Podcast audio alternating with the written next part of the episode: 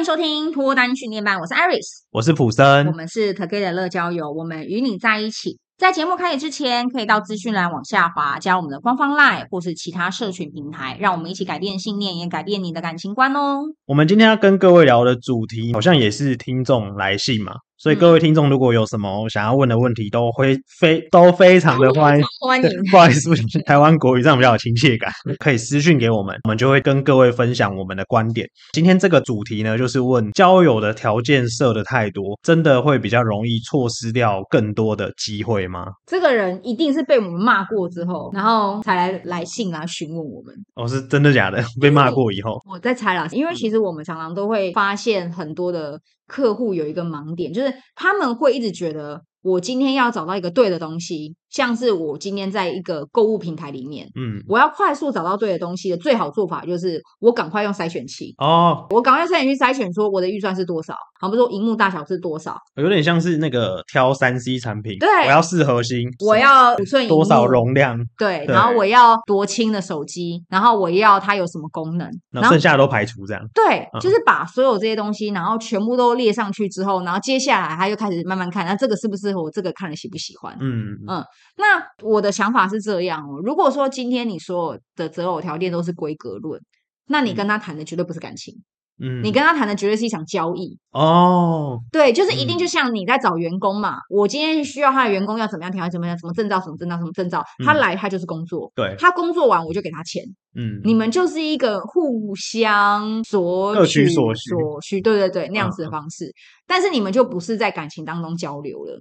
然后我常常会有种感觉啊，因为其实我有遇到不少男生的客户，他本身比较是理工脑的人，嗯、就理性脑的人。然后他也有提到说，为什么每次都只有我在付出，然后对方都好像没有很在乎我，或是没有同等回报我？嗯、你看哦，你问的这句话就表示你要的其实不是实际的东西，嗯，你要的是一个感觉。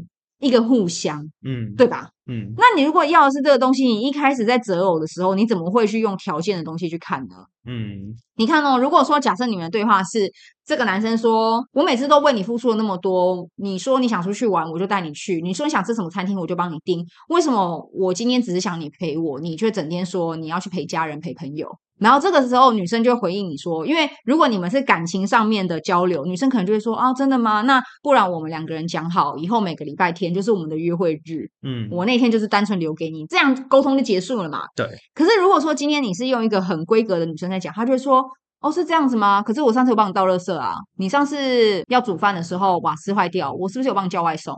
上次你跟我说你衣服坏掉没办法穿的时候，我是不是第一时间就帮你拿去修？我就帮你拿去改。”那、嗯啊、所以呢，这些都不是嘛？就是你们就变成正在讨论到底谁做了什么事情，嗯，你们就没有在讨论到底互相的那个感觉是什么，嗯，那你们永远都会吵不完，因为两个人都在比，对。啊，我帮你买过什么啦，我帮你处理过什么啦，我帮你妈回过什么啦，啊，之前你出了什么事情，我借了多少钱，嗯，就会没完没了，像在计较得失诶，对。嗯过分的计较的，我觉得有时候规格论的人也是这样，因为他要的就是这些东西，他觉得没有达到那个东西就不是他要的。嗯，然后我觉得很多的女生就会在这个里面，我觉得迷失。嗯，对，因为像我本人呢，我是没有在追求拜月老的，嗯、因为拜月老不是网络上面有一些影片就教你要怎么拜，然后怎么样讲，然后调整要设多少，嗯，不能跟他讲月老我要高的，我要跟他讲月老我要一百七十五公分以上的哦。嗯，然后我就会觉得很很好笑的地方是。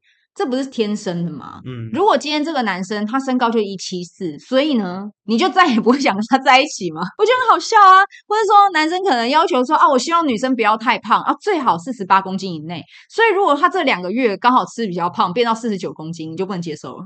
嗯，对啊，就就会让我有一种感觉，就是为什么你们会觉得一定要在你设定的范围里面，你才会喜欢呢？嗯，喜欢这个东西不就是很感性的吗？对，所以其实很多理性老人要去想。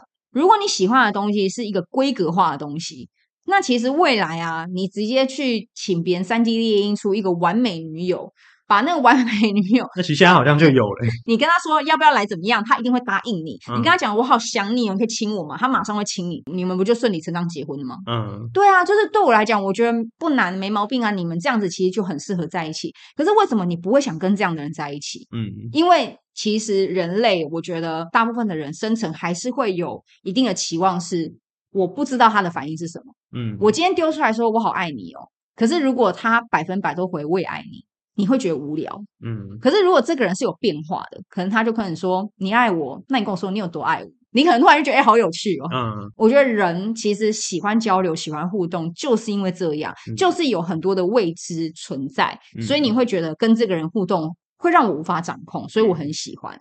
那条件也是，如果今天这个条件永远都是这样那样子，那很简单啊。我今天想办法找到一模一样条件的人，你们能不能就定结婚？如果你们可以就定结婚，就是真爱。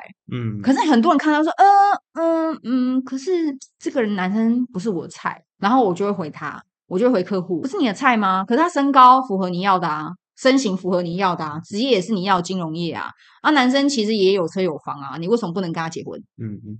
你现在就可以跟他结婚呐、啊？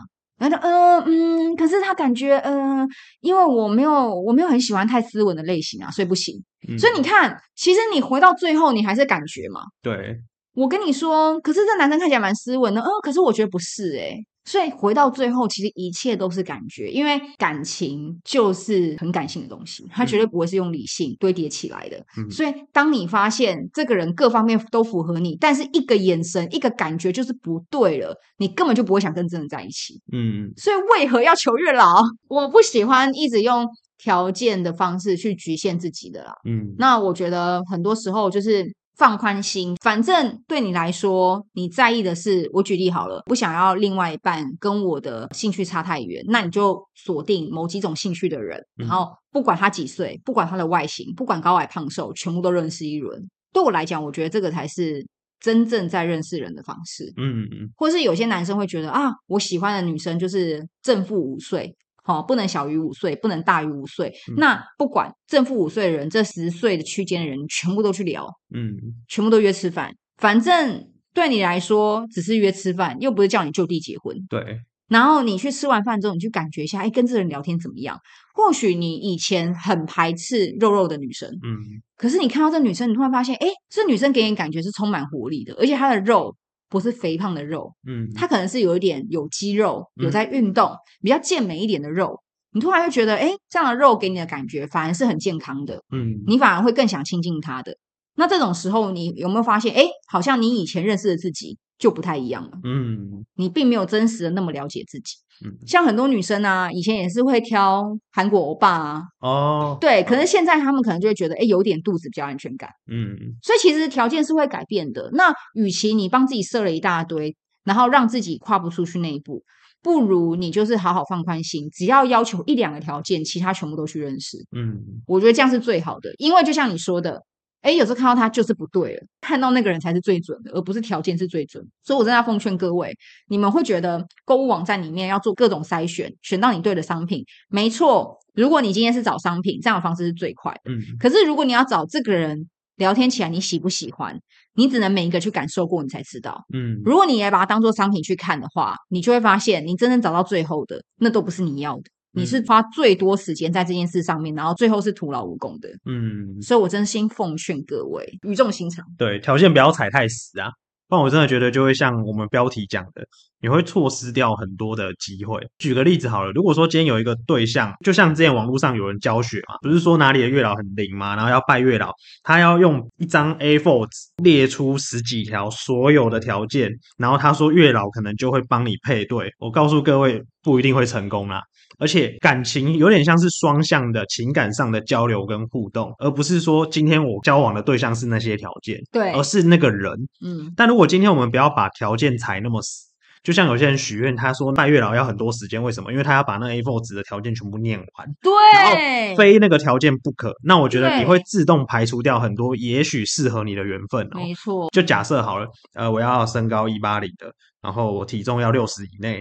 然后要长得帅，一八零可以六十以内哦。举例举例，这一些都要符合，然后年收入要多少，要什么职业，要父母双亡，因为这样子可以继承遗产，不用跟他父母一起住，类似啊。嗯，如果这一些条件假设全部列出来，如果今天有一个不错的对象，你可能有一点心动的对象，结果你发现他不符合那些条件的话，你可能会因此而把他排除在外，嗯，然后就错过了一个缘分，嗯。但或许你跟这个男生，你不要设限的去跟他相处，就算没有在一起好了，或许你们也可以当很好的朋友，嗯。但如果说，哎，今天假设有机会更进一步的发展，或许你会发现，他除了那些你列的条件之外，他可能还有很多很多你以前没有发现的，而且是你喜欢的优点。嗯，那我觉得你把条件踩太死的话，会没有弹性。嗯，这样的话真的就会错过很多很多，也许来到你面前的桃花。来到你面前的机会，然后就被你这样放掉了。嗯，放宽心，如果真的一个缘分对象来了，那你就去跟他，也许吃个饭也好啊。像艾瑞斯刚刚说的，你只是跟他交朋友，你又没有跟他生孩子，你可以去试着不带着偏见的方式跟他相处看看。嗯，然后你再来决定嘛。我觉得我非常认同这个，就是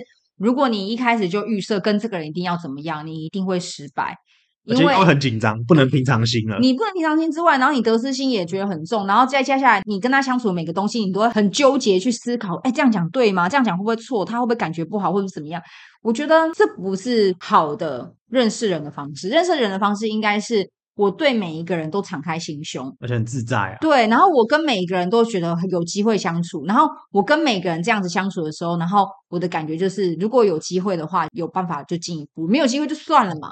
因为有时候你喜欢对方，对方不见得喜欢你。对啊。但是如果你用规格的方式去挑对方，哎，那我问你哦，如果对方哪一天，他事业失败了，变老了，变丑了，变胖了。嗯，本来身高一八零，变都跟一七八，你要马上跟他分手吗？所以我觉得这件事情就是大家要去想。我反而会觉得用这种方式是最慢的，然后又拖累自己的时间，然后又最没有效率。嗯，感情本来处理的方式就跟工作跟商品不不一样了，本来就不一样。因为如果一样的话，那之前好像有一个人问嘛。